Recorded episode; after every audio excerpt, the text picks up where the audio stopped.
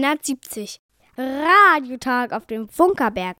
Hallo, hallo, da sind wir wieder. Herzlich willkommen zum Welle 370 Radiotag vom Funkerberg in Königs Wusterhausen.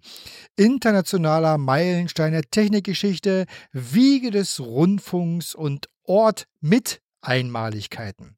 Heute im Welle 370 Studio haben sich zusammengefunden der Matthias, Uschi, Horst. Und da hinten sitzt noch Dieter und wir alle machen heute ein schönes Programm.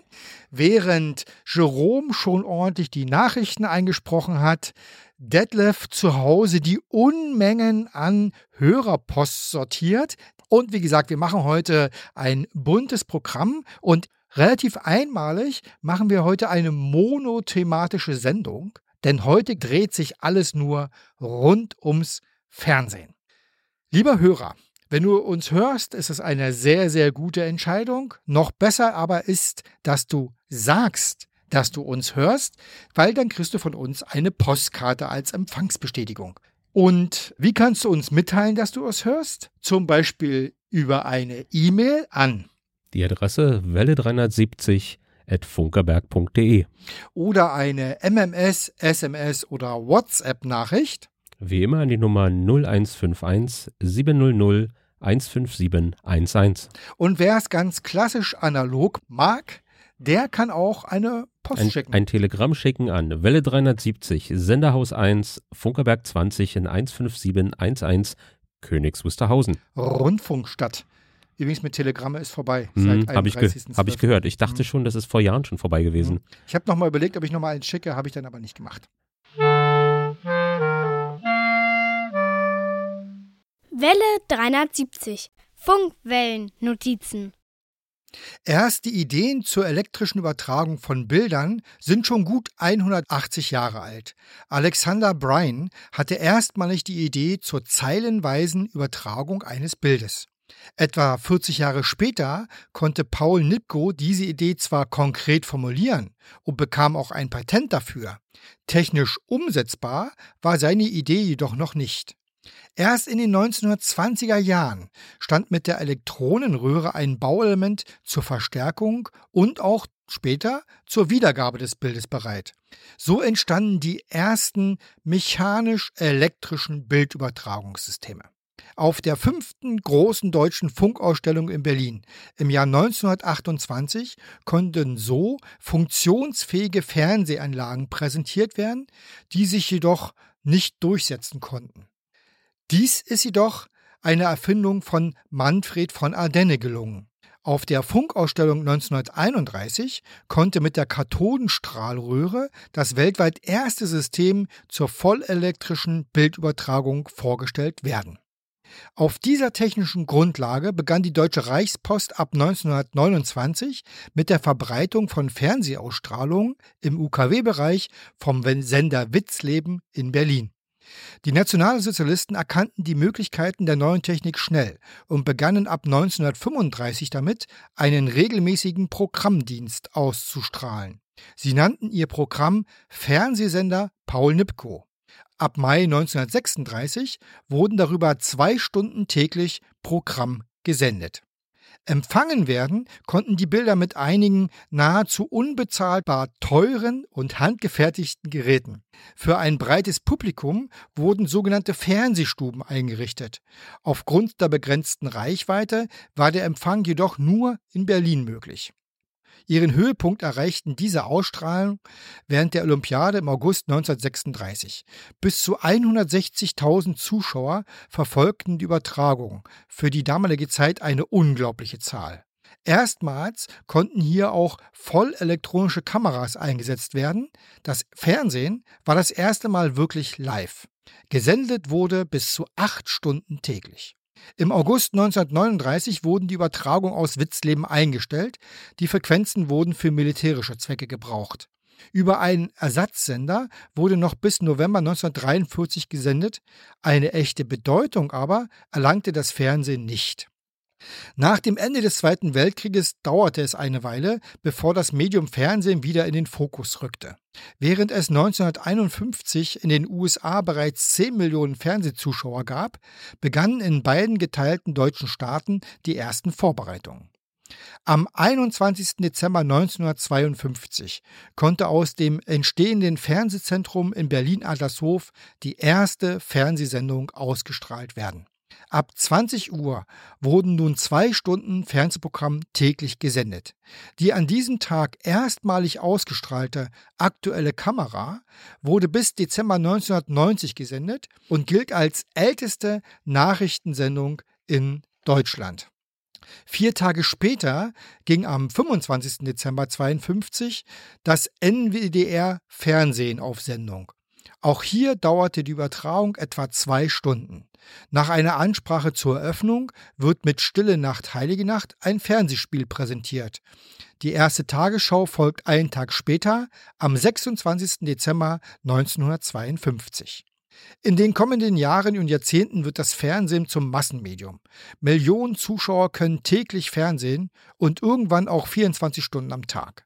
Das Fernsehen schien aus dem Leben nicht mehr wegzudenken. Und dann kam das Internet. Und warum beschäftigen wir uns in Königs Wusterhausen mit dem Thema Fernsehen? Bereits ab 1929 wurden in Zesen erste Versuche zur Bildübertragung durchgeführt. Dabei wurde auf der Langwellenfrequenz 183,5 Kilohertz ein Bild mit 24 Zeilen übertragen. Zum Verständnis, mit dieser Auflösung konnte man die Konturen eines Kopfes erkennen oder die Finger einer Hand. Etwa 1930 wurde auch aus dem Fern Senderhaus 1 Fernsehbilder ausgestrahlt. Zur Bilderzeugung wurde eine Nippo-Scheibe genutzt und wie oft gesendet wurde und wie viele Zuschauer es gab, ist leider nicht überliefert. Aber von der Wiege des Rundfunks wurde also auch Fernsehen gesendet und das ist doch eine Geschichte wert. So, und jetzt erstmal Musik und dann reden wir über Fernsehen. Und das wäre, oh, wie spreche ich das aus? Äh, Fotos del Antonio mit dem Titel Fondo del Rio. Auf dem Boden des Flusses heißt nun der folgende Titel. Genau, was ist da wohl zu hören? Musik ab.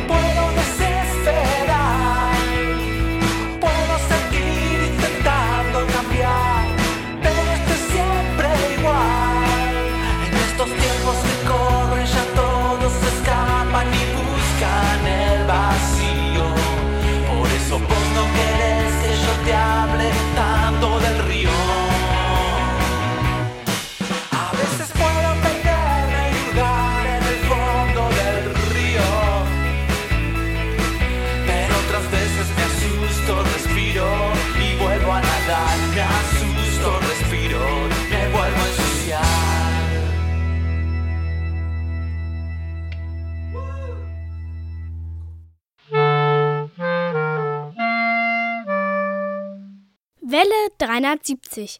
Radiotag auf dem Funkerberg.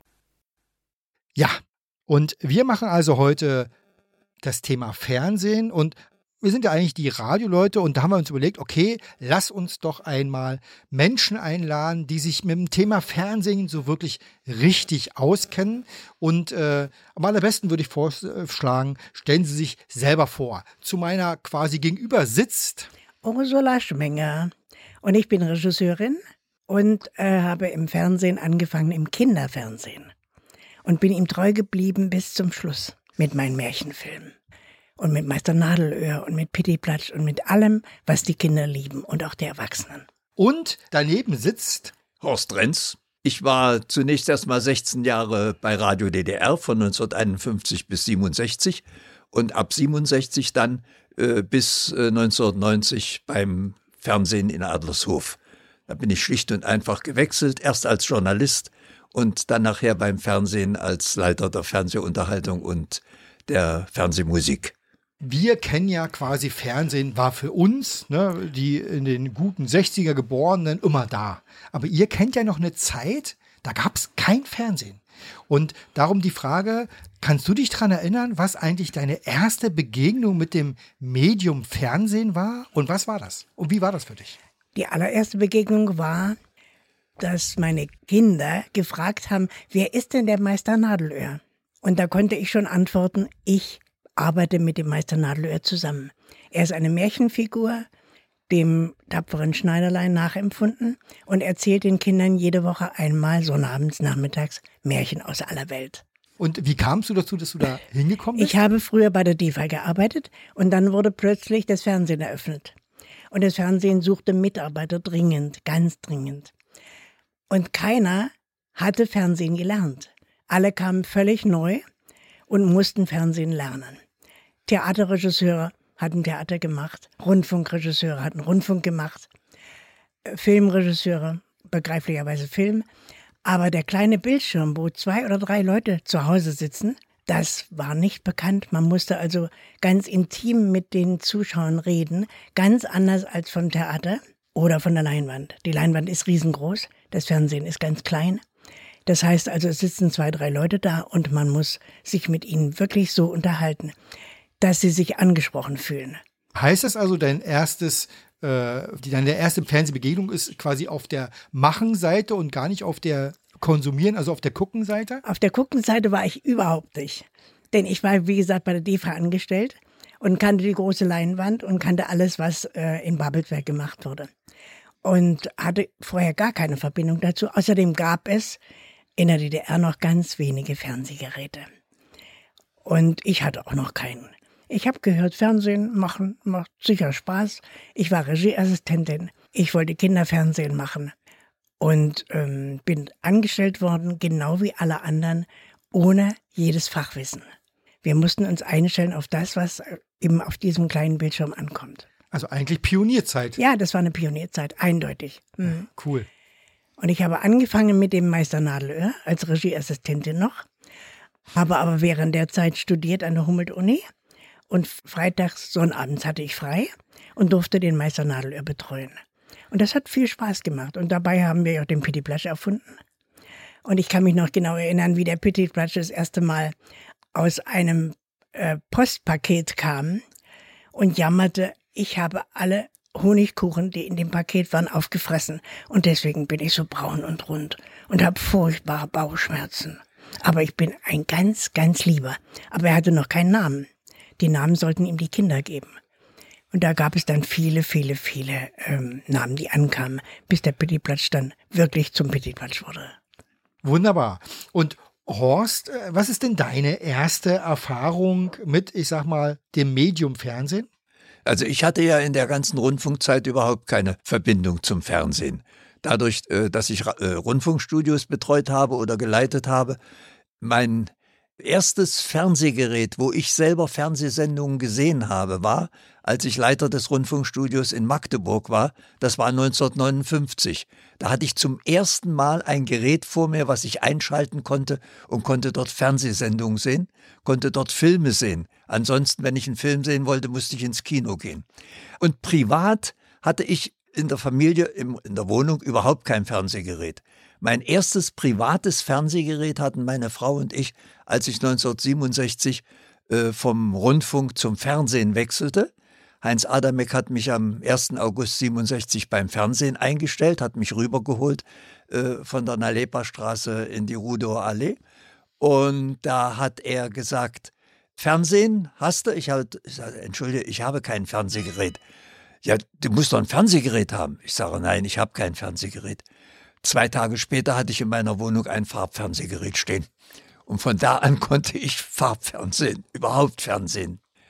Das war eigentlich meine direkte Verbindung äh, als Erlebnisfernsehen 67. Ich hatte allerdings vorher schon mal mit Fernsehen insofern zu tun. Ich habe beim Rundfunk Unterhaltungssendungen moderiert. Meine erste öffentliche Veranstaltung war im August 1953. Da durfte ich eine, äh, ein Baudenarm von Herbert Roth in Friedrichroda moderieren. Und dann haben wir bei Radio DDR Sendungen gemacht, unter anderem auch auf großer Fahrt der Bau des FDGB Urlauberschiffs.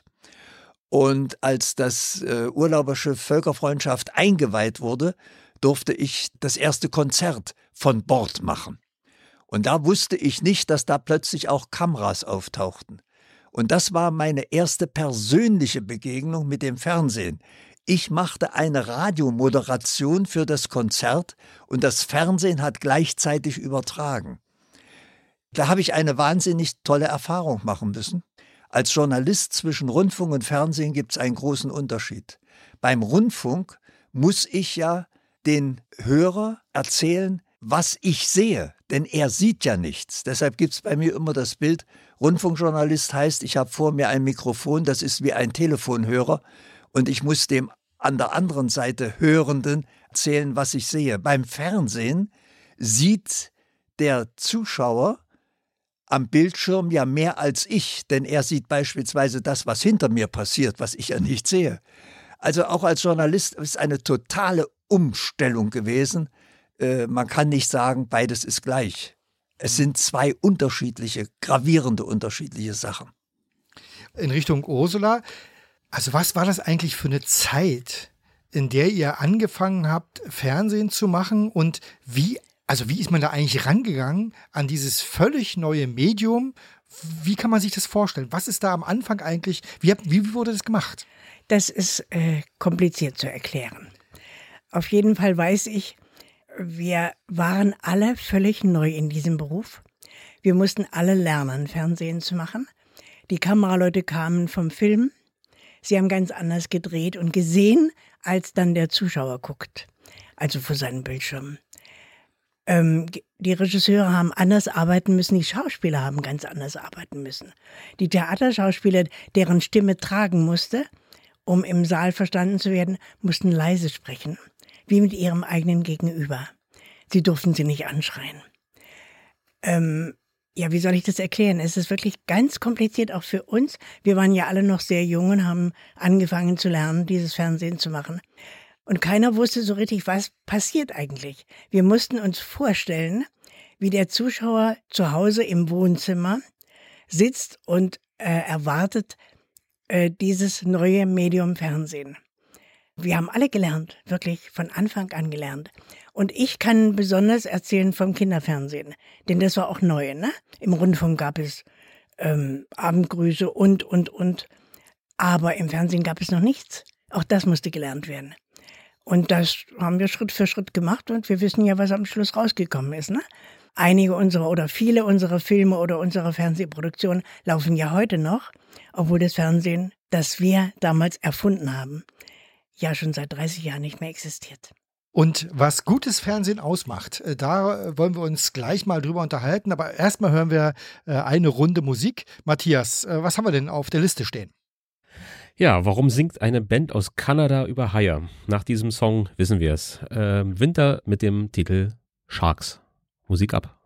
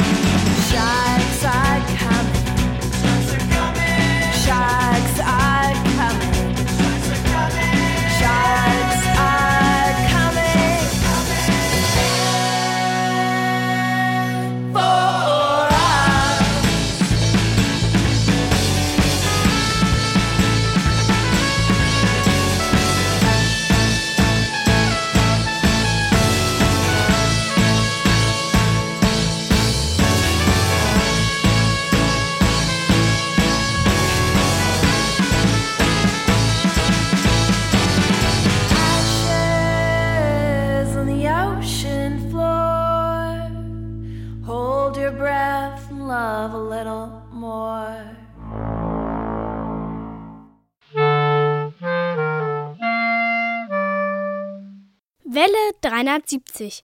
Radiotag auf dem Funkerberg. Immer am dritten Sonntag im Monat um 14 Uhr sendet Welle 370 von der Wiege des Rundfunks. Auf der Mittelwelle 810 Kilohertz ist das Programm etwa 15 Kilometer rund um den Funkerberg zu hören.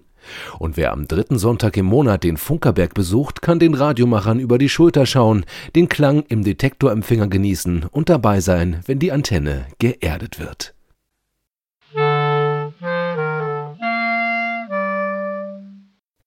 Und wir sprechen heute über das Thema Fernsehen. Und Ursula Schwenger ist ja, besser geht's gar nicht vom Fach, ja, Regisseurin, Drehbuchautorin. Darum die Frage, was würdest du eigentlich sagen, was macht gutes Fernsehen aus? Gutes Fernsehen macht aus, dass man sich in den Zuschauer versetzt, dass man versucht äh, zu ahnen oder zu wissen überhaupt, was Zuschauer gerne möchten und wie sie unterhalten werden möchten oder wie sie informiert werden möchten über bestimmte Wissensgebiete. Wie gesagt, ich kann besonders über das Kinderfernsehen reden, weil ich ja dort gearbeitet habe, äh, mit viel Liebe. Ich würde es heute wieder tun, weil es so wichtig ist, Kinder zu erziehen und äh, sie einfach zu informieren über Dinge, die um sie herum existieren. Und was sie gerne möchten, das ist auch ganz wichtig.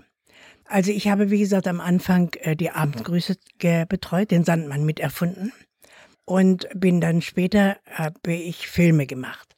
Und zwar hauptsächlich Märchenfilme, aber auch andere. Aber diese Märchenfilme waren für mich wichtig, sie so zu, zu schreiben, zu gestalten, wie ich es selbst als Kind einstmals empfunden hatte. Das heißt, liebevoll, einfühlend in die Seele desjenigen, wer da gerade guckt, so dass dass die Kinder diese Märchen lieben und nicht irgendwelche abstrakten Dinge. Und unsere Märchen, die wir damals gemacht haben, laufen heute noch. Und wenn ich in unserem Museum bin und höre, wie Zuschauer fragen, welche Märchen hast du denn gemacht? Ach, die, ja, die sind natürlich viel schöner als die jetzigen. Und das stimmt tatsächlich. Ja, und welche Märchen hast du denn gemacht? Die Regentrude zum Beispiel. Das ist ein Märchen, ein Kunstmärchen, äh, von einem norddeutschen ähm, Schriftsteller, die Regentrude. Dann später habe ich äh, von Grimm die Gänsehirtin am Brunnen gemacht. Der Hasenhüter ist nicht von Grimm, der ist von Bechstein, aber ich habe ihn auch gemacht. Äh, Rapunzel oder, das haben wir verwandelt in Rapunzel oder der Zauber der Tränen. Das ist also ein Unterschied zu dem Grimmschen Rapunzel. Eigentlich ist es eine Symbiose zwischen Rapunzel und der Jungfrau Marleen, die auch in einen Turm eingesperrt war und versuchen musste, wieder in die Freiheit zu kommen. Und alle diese Märchen werden wirklich sehr geliebt. Und in unserem Museum kommen dann oft Fragen, wie habt ihr das damals gemacht? Und dann erzähle ich gerne, wie das so damals war. Und ich kenne die erstmal alle, die Märchen. Jetzt, wie du so sagst, jawohl, sind ja. sie so in meinem Kopf irgendwie alle da, habe ich äh, auch alle gesehen. Auch Horst hat ja als Radiomann Fernsehen gemacht. Was würdest du sagen? Was macht aus deiner Sicht gutes Fernsehen aus? Gutes Fernsehen macht aus demjenigen, der auf der anderen Seite sitzt und guckt, genau zu informieren, was geschieht im ganzen Umfeld. Er muss A informiert werden, wenn es um inhaltliche Fragen geht, aber er muss auch, äh, ich sage jetzt mal, das Umfeld sehen, in dem ein Gespräch stattfindet. Deshalb ist für mich äh, im Vergleich Rundfunksendung, Fernsehsendung, die Fernsehsendung das größere bleibende Erinnerungspotenzial. Wir sehen das in unserer Ausstellung. Die Leute kommen, stellen sich vor unsere Bildtafeln und dann haben die Leute den Titel für unsere Veranstaltung äh, erfunden. Wer sich erinnert, lebt zweimal. Sie stehen vor Bildern und erinnern sich an das, was sie selbst in der Veranstaltung oder am Bildschirm erlebt haben. Äh, wir haben ja Rundfunksendungen übernommen ins Fernsehen, zum Beispiel äh, Frühstück und Gänsebraten war eine Sendung des Berliner Rundfunks. Für Radio gemacht. Jetzt hieß es plötzlich, die Sendung ist so erfolgreich, die muss ins Fernsehen. Nun mach mal aus einer Radiosendung eine erlebnisreiche Fernsehsendung. Das ging damit los, Du brauchtest ein Bühnenbild. Mhm. Du brauchtest plötzlich Ballett. Also du musstest etwas machen, was es vorher beim Radio gar nicht gab. Und diese Umstellung, eine, eine völlig neue Idee für die Konzeption einer Unterhaltungssendung zu machen, das war schon sensationell. Und es gab keine Vorbilder. Wir mussten erfinden. Also beispielsweise, du überträgst ein Symphoniekonzert aus dem Schlosspark in Sanssouci. Für den Rundfunk ganz einfach, du überträgst das Konzert. Ja, jetzt sind aber Kameras da. Was machst du? Du kannst nicht jedes Konzert nur immer zeigen, indem du Posaune, Violine und, und also die Instrumente zeigst, sondern es muss ja was passieren. Und dann kam die Erfindung, dann wurde Ballett produziert und zu bestimmten Passagen wurde Ballett eingespielt. Das, was du heute hast, beispielsweise das Neujahrskonzert aus Wien, besteht aus vorproduzierten Ballettproduktionen. Äh, das Konzert ist original. Und dann an der Stelle wird eingeblendet. Das, die Umsetzung Radio ins Fernsehen, das muss aber erstmal erfunden werden, das so zu machen. Und dann, dass es auch stimmt. Und da kam auch hinzu, dass viele Leute es erstmal lernen mussten. Also beispielsweise, es gab fürs Fernsehen ja keine ausgebildeten Toningenieure. Alle unsere Toningenieure kamen vom Rundfunk. Dort haben sie das gelernt und dann sind sie zu uns gekommen.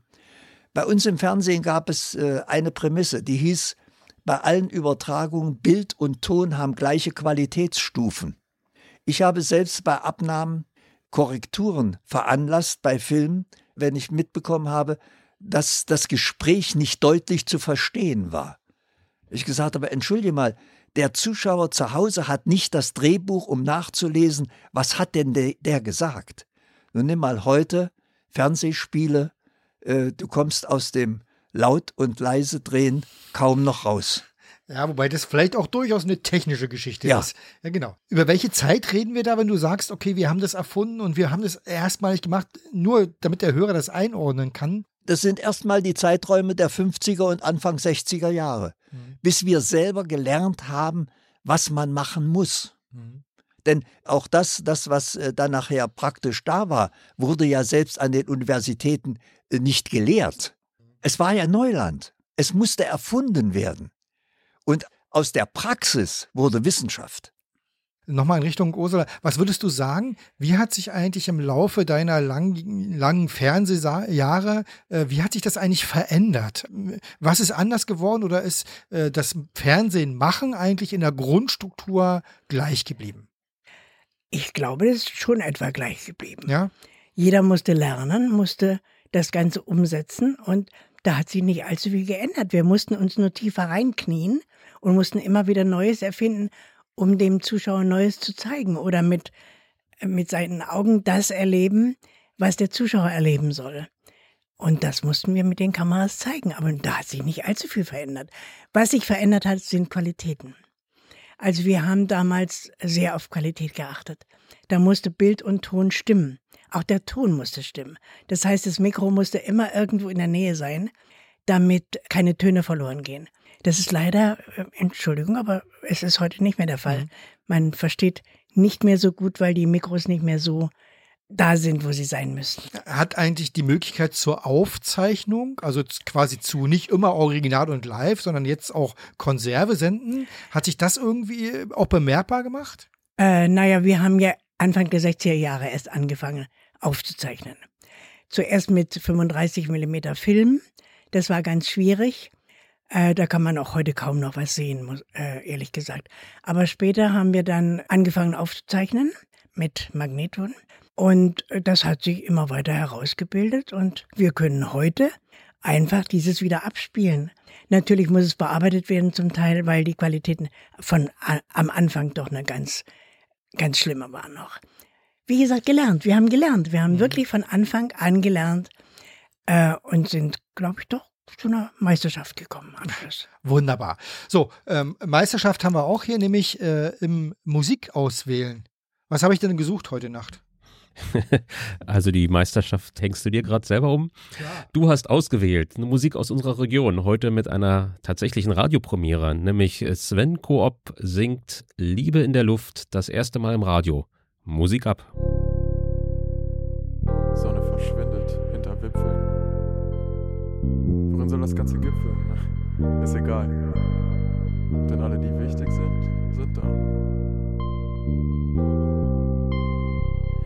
Feuer brennt am Ufer wie der Schnaps, der Schnaps in meiner Kehle. Balsam für die Seele, mehr Magna Culpa. Blaue Stunde, heute komm ich nicht mehr runter. Warte auf den Sonnenaufgang wie ein Kind auf seine Mutter. Oder ihre Mutter. Alles ist in Butter, stelle viele steile Thesen auf, so wie Martin Luther, dicke Boxenschalen in den Wald. Und wir haben keine Angst, dass es zurückhallt, denn bald kommt das Morgenrot.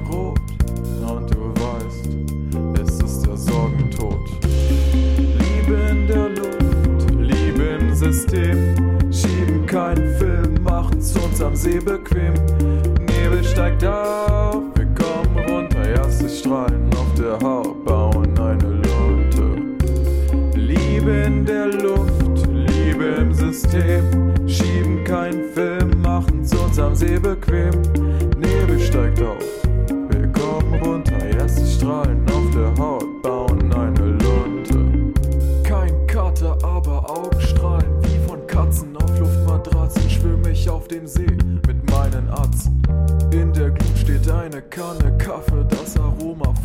schwarzen Zeug passt gut zum Gibbet, den ich gerade paffe. Der Wald atmet auf, so wie meine grüne Lunge. Smog der Stadt ätzt mich an, so wie Acid auf der Zunge. Sona Verde, Werdegang egal, denn wir haben keinen Sterbedrang. Liebe in der Luft, Liebe im System. Schieben keinen Film, machen's uns am See bequem. Nebel steigt auf, runter. Erste Strahlen auf der Haut bauen eine Lunte. Liebe in der Luft, Liebe im System. Schieben keinen Film, machen's uns am See bequem. Nebel steigt auf,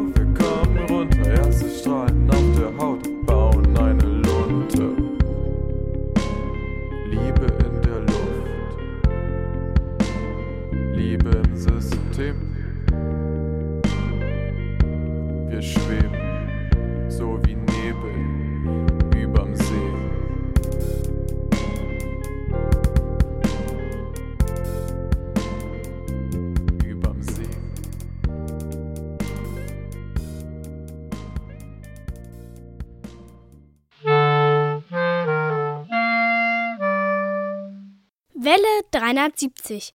Radiotag auf dem Funkerberg. Wir sprechen übers Fernsehen und wir haben jetzt schon so ein bisschen einen kleinen Blick geworfen in die Anfangszeit des Fernsehens und was das eigentlich für eine Pionierzeit war. Und jetzt wollen wir mal über Erlebnisse reden. Ursula, was würdest du denn sagen? Was, äh, woran erinnerst du dich lebhaft, wenn du ans Fernsehmachen denkst? Also ich erinnere mich sehr gerne an ein Erlebnis. Ich musste ja für Filme Leute besetzen, Schauspieler, Kinder und, äh, und so weiter und so fort. Und ich hatte einen Film zu drehen, das hieß, der hieß Der blaue Helm, war von Günter Görlich und ein achtjähriger Junge spielte die Hauptrolle. Das heißt, wir drehten irgendwo bei Feldberg, also in Mecklenburg.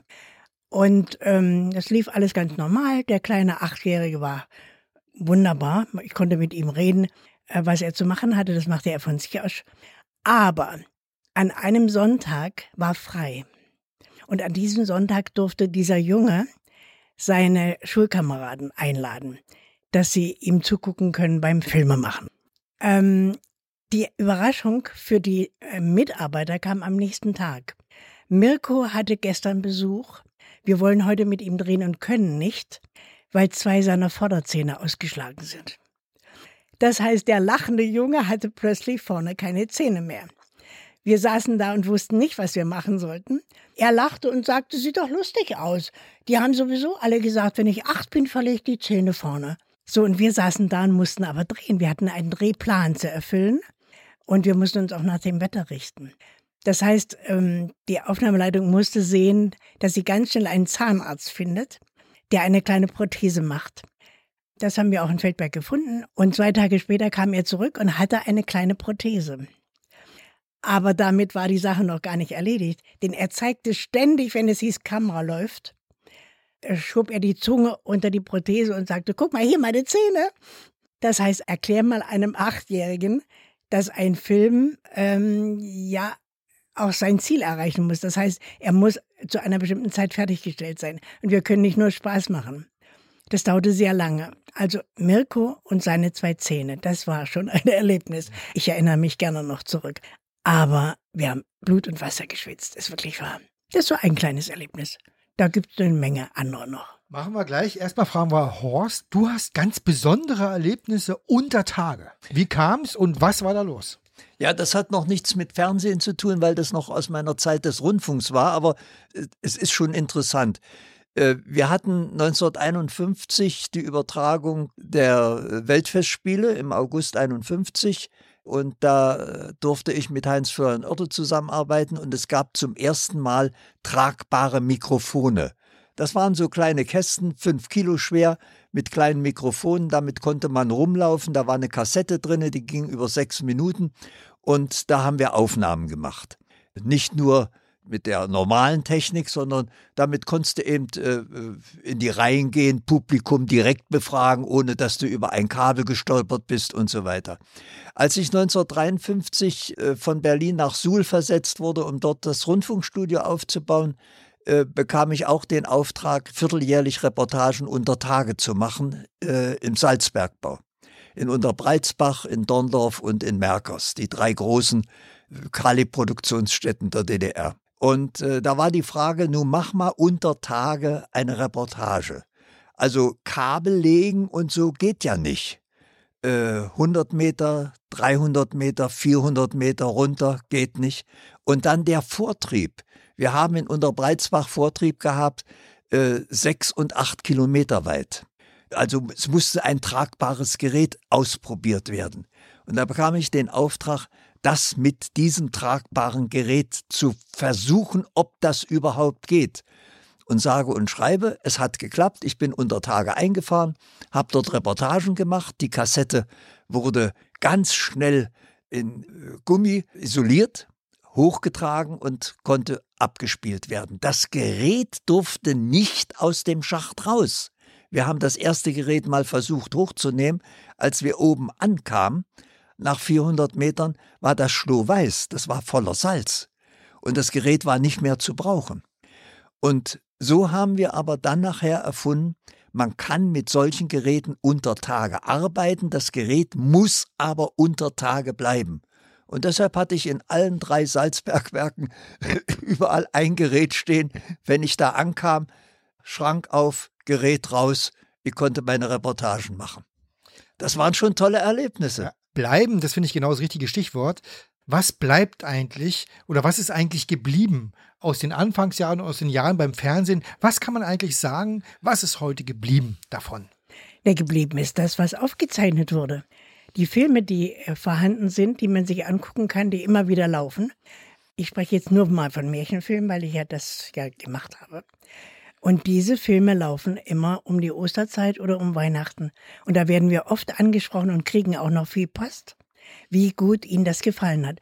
Und das ist das, worauf ich stolz bin, dass etwas von mir geblieben ist, was ich gemacht habe. Und das war manchmal nicht ganz einfach. Da gab es schon Schwierigkeiten beim Filmen, ob das Wetter damit zusammenhängt oder die Technik oder die Schauspieler. Die Schauspieler, die meistens an Theatern arbeiteten und für uns nur freigestellt wurden zu bestimmten Zeiten. Es ist nicht ganz einfach, aber ich bin da stolz drauf, dass wir es so geschafft haben. Horst, was meinst du, was ist geblieben? Na, es sind zwei verschiedene Sachen. Also geblieben für mich sind Erlebnisse, äh, die so nicht wiederholbar sind. Also für äh, ich werde bis an mein Lebensende daran denken, wie großartig es war, mit dem NHK, dem japanischen Fernsehen, zusammenzuarbeiten und die äh, Neueröffnung der äh, Dresdner Semperoper zu übertragen. Äh, das ist ein Erlebnis, das gibt's eben nur einmal in der Welt. Oder das NHK, das japanische Fernsehen, jedes Jahr Silvester um 17.30 Uhr aus Leipzig unsere Übertragung der neunten Symphonie mit äh, Masur übernommen hat. Das sind Dinge, wo du sagst, das ist, das ist unwiederholbar, das, das ist einmalig. Und das sind Sachen, die bleiben tief in meinem Herzen als Erlebnis, was ich nie auslöschen kann. Äh, der erste Auftritt von Domingo bei uns im Fernsehen oder von Carreras, alles großartig, wunderbar. Oder für mich, was Unterhaltungssendungen betrifft, ich werde ewig daran erinnert, was es hieß, 100 Folgen ein Kessel Buntes zu machen. Da fragen die Leute heute noch, und warum gibt's das nicht? Und da kann ich nur antworten, weil es viel zu aufwendig ist. Das, was wir gemacht haben, alle acht Wochen 120 Minuten live zu übertragen in einer Genrebreite von mindestens 16 Genren in einer Sendung.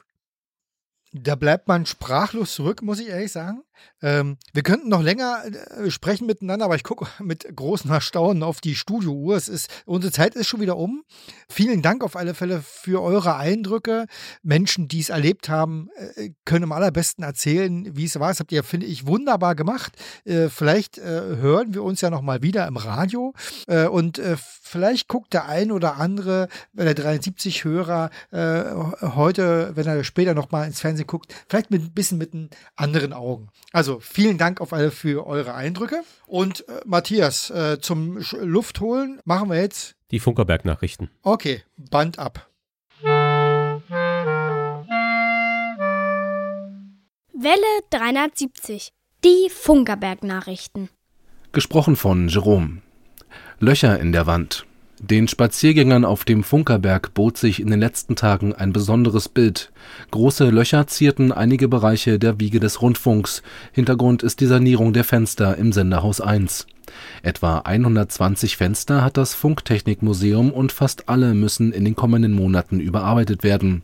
Grundsätzlich gibt es dabei drei verschiedene Vorgehensweisen. Einige Fenster werden restauriert, sodass sie wieder den Originalzustand darstellen. Andere Fenster werden saniert und ergänzt, um ein Mindestmaß an Wärmeisolierung zu erreichen und als dritte Variante werden die Fenster unter Berücksichtigung der optischen Erscheinung vollständig ersetzt. Das Sender und Funktechnikmuseum wird in den kommenden Monaten umfangreich saniert. Es erhält einen neuen Eingangsbereich, der den barrierefreien Zugang in alle Ebenen des Senderhauses ermöglicht. Hinzu kommen moderne Sanitärbereiche, kleine Funktionsflächen und die Sanierung von Fassade und Fenstern Aufgrund der Baumaßnahmen bleibt das Museum weiterhin geschlossen. Alle Informationen zum Baugeschehen findest du auf museum.funkerberg.de. Alles neu im Januar. Das neue Jahr hat mit zahlreichen Veränderungen in der Rundfunkverbreitung begonnen. In Brandenburg und Berlin betreffen diese vor allem die digital-terrestrische Verbreitung der Rundfunk Berlin-Brandenburg (RBB) verbreitet in Eisenhüttenstadt nun digitales Radio mit einer Leistung von 1 Kilowatt. Außerdem wurden im Berliner Multiplex auf Kanal 7D Programme ausgetauscht. Hier kann unter anderem das Kinderradio Die Maus empfangen werden. Auch im privaten Multiplex auf Kanal 7B gibt es Veränderungen. In Berlin kann nun das Radio Holiday empfangen werden um die neuen Belegungen empfangen zu können, empfehlen wir einen vollständigen Suchlauf im DAB+-Modus. Auch in der analogen Verbreitung gibt es Neues zu vermelden. In Frankfurt-Oder hat Radio Slupfurt seine Ausstrahlung beendet, sodass die Oderwelle nun durchgängig auf der Frequenz 91.7 MHz sendet für die Freunde der Mittelwelle gibt es auch eine Veränderung. Am 23. Januar wird der britische Privatsender Absolute Radio seine Verbreitung über Mittelwelle einstellen. Auf der Frequenz 1215 kHz konnte der Sender nachts auch in Deutschland gut empfangen werden und bei Welle 370? Hier bleibt vorerst alles beim Alten. Am dritten Sonntag im Monat senden wir auf Mittelwelle 810 kHz und alle 14 Tage auf UKW 91.0 MHz aus Berlin. Und wenn die beantragte Förderung kommt, senden wir auch weiter zweimal im Monat auf der kurzen Welle. Der Berg ruft. Wer will, wer will, wer hat noch nicht? Die Katze im Sack? Mit dieser sind dir zwei Tage allerfeinstes Musikfestival sicher beim Bergfunk Open Air 2023 im August auf dem Funkerberg Königs Wusterhausen. Alle Infos und Tickets findest du unter bergfunk-openair.de. Das Wetter im Studio sind es 24 Grad.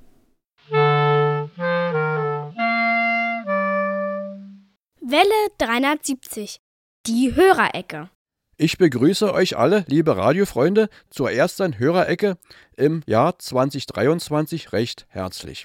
Hier bin ich wieder, euer Detlef mit dem Bestätigungsbeitrag zur Hörerpost. Zuerst wünsche ich euch ein gesundes neues Jahr und bedanke mich gleichzeitig für die guten Wünsche zum Jahreswechsel. Jetzt geht es an die Beantwortung der Hörerzuschriften. Besondere Fest- und Feiertagsgrüße habe ich von Günter Gärtner und Thomas Becker erhalten. Eine große Briefpost mit mehreren Empfangsberichten, Zeitungsartikeln und sonstigen Mitteilungen ist von Paul Gager eingetroffen. Er hörte unsere Sendungen am 6. November via Kurzwelle 6140 kHz, am 12. November auf der Radio HCJB Kurzwelle 5920 kHz und am 27. November auf der Kurzwelle 6070 kHz. Am 4. Dezember benutzte er die Frequenz 6140 kHz. Auch Johann Ruff hat alle seine Empfangsberichte in einer Post abgeschickt.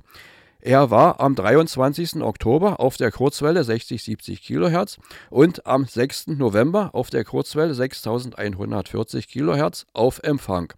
Außerdem hörte er noch am 20. November die Kurzwelle 60-70 kHz und am 4. Dezember die Kurzwelle 6140 kHz. Thomas Becker verfolgte unsere Sendungen am 27. November und am 25. Dezember auf der Kurzwelle 60-70 kHz. Dieter Leupold hat am 27. November die Kurzwelle 60-70 kHz eingeschaltet.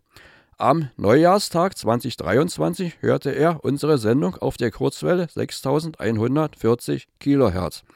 Christoph Jestel und Erwin Bartel waren am 4. Dezember Zuhörer vom Funkerberg Radio über die Kurzwelle 6140 kHz. Post zur Sendung kam auch von Juan Morales aus Spanien. Igal Benger hat seine Empfangsberichte in einer Briefpost zusammengefasst. Er hörte den Sendebeitrag vom Funkerberg Museum am 8. Oktober auf der Radio HCJB Kurzwelle 5920 kHz. Zusätzlich unsere Radiotagssendung am 23. Oktober via Kurzwelle 60-70 kHz. Detlef Jörg verfolgte den Beitrag vom Funkerberg Museum am 10. Oktober bei Radio HCJB auf der Welle 3995 kHz. Hier noch eine kleine Statistik zu den Posteingängen im Jahr 2022. Für unsere monatlichen Radiotagssendungen haben wir 358 Zuschriften in Form von Empfangsberichten, Feiertagsgrüßen und sonstigen Mitteilungen erhalten. Unsere Sondersendungen haben im Jahr 2022 237 Empfangsberichte eingebracht. Neun Funkamateure haben in der E-Mail die eigene Postanschrift vergessen. Die jeweiligen QSL-Karten wurden unter Angabe von Namen und Rufzeichen an das DARC QSL-Büro in Baunatal zur Weiterleitung an die Hörerfreunde übersandt. Für unsere Sondersendung am 22.12.2022 auf der Kurzwelle 5960 kHz kann ich 10 Empfangsberichte per Briefpost vermelden. Per E-Mail sind 26 Empfangsberichte eingetroffen. Das Herstellen und Versenden der QSL-Karten zur Sendung benötigt einen größeren Zeitraum. Für die Sondersendung vom 22.12. wird eine Sonder-QSL-Karte angefertigt. Ich danke allen Hörern, die uns geschrieben haben. Das war die Hörerecke im Januar 2023. Über weitere Zuschriften freue ich mich sehr. Auf allen unseren Verbreitungswegen wünsche ich euch gute Empfangsergebnisse. Bis zur nächsten Ausgabe verabschiede ich mich. Euer Detlef aus der Rundfunkstadt. Welle 370. Die Funkerberg-Termine. Und los geht es mit dem 22. Januar um 13 Uhr. Da sendet Welle 370 auf 60-70 Kilohertz Kurzwelle das erste Mal die Wiederholung der heutigen Sendung. Und am 27. Januar um 15 Uhr. Da wird Stereo, nämlich Alex Berlin auf 91,0 Megahertz. Auch da ist diese Wiederholung zu hören. Und am 29. Januar. Da müsste eigentlich Dieselvorführung sein, aber unser Museum ist geschlossen und äh, auch der Diesel äh, läuft an diesem Sonntag nicht. Ja, und das wird sich wahrscheinlich auch in den Februar noch hineinziehen. Also das Museum ist noch weiter zu. Nicht, dass unser schöner Diesel einrostet. Nee, die Dieseljungs sind dabei und warten den ordentlich und drehen den regelmäßig durch. Und am 13. Februar haben wir ein ganz besonderes äh, Ereignis, genau. Genau, nämlich den Internationalen Radiotag, der ist am 13. Februar, ist glaube ich diesmal ein Dienstag oder so. Wir selber haben nichts vor, aber wir wollen alle Menschen aufrufen, an diesem Tag besonders das Thema Radio mal zu würdigen und hört mal einfach mehr als eine Stunde Radio nur an dem Tag. Und beim Stichwort Radiotag hätte ich noch den 19. Februar anzubieten. Da sitzen wir wieder hier und dann können wir hoffentlich erzählen, wann das Museum wieder aufmacht. Und wie immer an dieser Stelle jetzt wollen wir die Geburtstagskinder des Monats Januar würdigen. Und die Geburtstagskinder des Monats Januar sind Bärbel, Frank, Jörg, Britta, Jakob, Klaus, Kai, Siegfried, Tom, Ina, Mila, Efi Sabine, und Stefan und noch ganz, ganz viele andere. Und für alle zusammen spielen wir unseren Geburtstagssong in der klassischen Version. Serge Quadrado, Happy Birthday.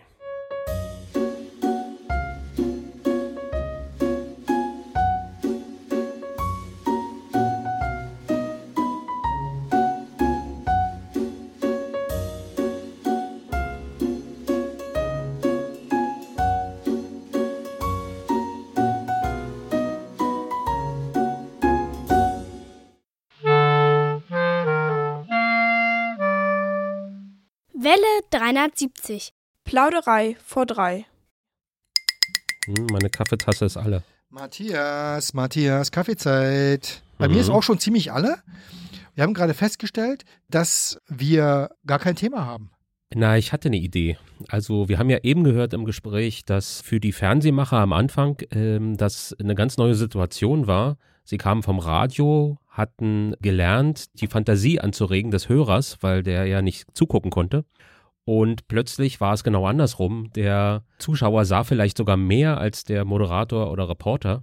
Und sie mussten nochmal umlernen. Und da äh, war mir eingefallen, dass man ja eine ähnliche Situ Situation tatsächlich in den 20er Jahren hatte.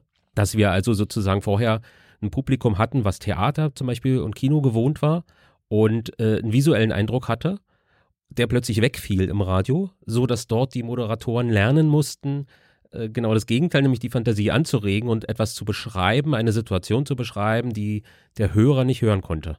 Und daraus resultierte ja auch das erste Live-Erzählstücke im Radio als Theater im provisorischen, eingerichteten, wie auch immer, Studio gehalten wurden und man gemerkt hat, okay, die Theatralik eines Theaterschauspielers kommt im Radio nicht so an. Es funktioniert nicht, genau. Und dann hat man sozusagen ein neues Genre erfunden und das war ja das Hörspiel.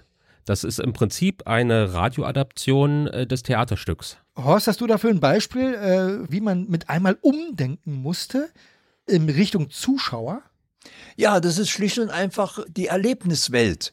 Du hast, wenn du äh, etwas fernsehmäßig überträgst, musst du ein anderes Erlebnis übertragen, als wenn du eine Radiosendung machst. Das ist schon ein himmelweiter Unterschied. Und liebe Leute, was wir noch gar nicht beschrieben haben heute ist, dass uns gegenüber zwei unglaublich lebhafte Menschen sitzen, die, wenn sie übers Fernsehen und ihre Arbeit reden, große Augen kriegen und wo man die Begeisterung für das Tun heute noch sehen kann. Ja. Also wir haben ja schon Spaß hier bei unserem Radio machen, aber das ist, wie ihr das so erzählt, das äh, war, also zumindest ich kann es für mich nur sagen, eine ganz große Bereicherung äh, unserer Sendung, weil ihr sozusagen, man merkt einfach die Leidenschaft, die dahinter ist. Das stimmt, das ging mir auch so. Wobei ich das auch bei Radiomachern kenne und auch bei mir selbst und, und, und auch bei Kollegen äh, im RBB, dass man eigentlich noch äh, wirklich stolz ist und das gerne macht, was man da macht. Und zumindest denen, die jetzt noch aktiv sind, äh, geht es oft so, dass der Bedeutungsverlust der Medien, dieser Medien, äh, eigentlich auch schmerzt. Ja. Und damit wollen wir die äh, heutige Sendung beenden und Dinge eben bewusst zu machen und so. Da haben wir ja schon drüber gesprochen. Nämlich, wir haben jetzt seit einiger Zeit als Abschluss äh, unserer Sendung immer die Europahymne ge gespielt, äh, aus Gründen. Und äh, wir haben da Zuschriften zu bekommen und einige finden das gut und einige fragen, warum machen wir das? Und darum wollen wir euch, liebe Hörer, auffordern, uns mal zu sagen, äh, wie findet ihr das? Was fällt euch dazu ein? Das als kleine Hausaufgabe mal Also gefällt es euch, sollen wir es weitermachen oder möchtet ihr gerne, dass wir irgendwas anderes spielen? Aber wir hätten gerne mit Begründung, warum wir irgendwas machen sollen, ne? Genau. Als Idee. Ja. Genau, das geben wir mal als Hausaufgabe unseren Radiohörern mit. Ich kann nur sagen, an dieser Stelle vielen, vielen Dank, äh, dass ihr mitgemacht habt und äh, verabschiede mich mal und äh, sage Tschüss. Tschüss. Tschüss. Tschüss. Achso, Dieter, du musst noch. Ja, auch von mir Tschüss und vergesst nicht, eure Antenne zu erden. Und jetzt kommt sie, die Europahymne. In, wieder in der lizenzfreien militärischen Version äh, von irgendeiner, keine Ahnung, Ami-Blaskapelle. Musik ab.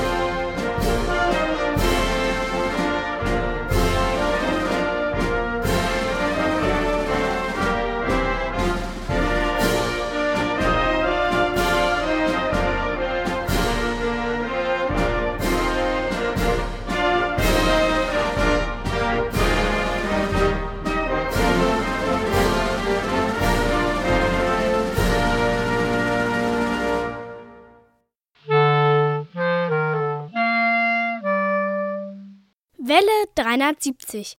Radiotag auf dem Funkerberg.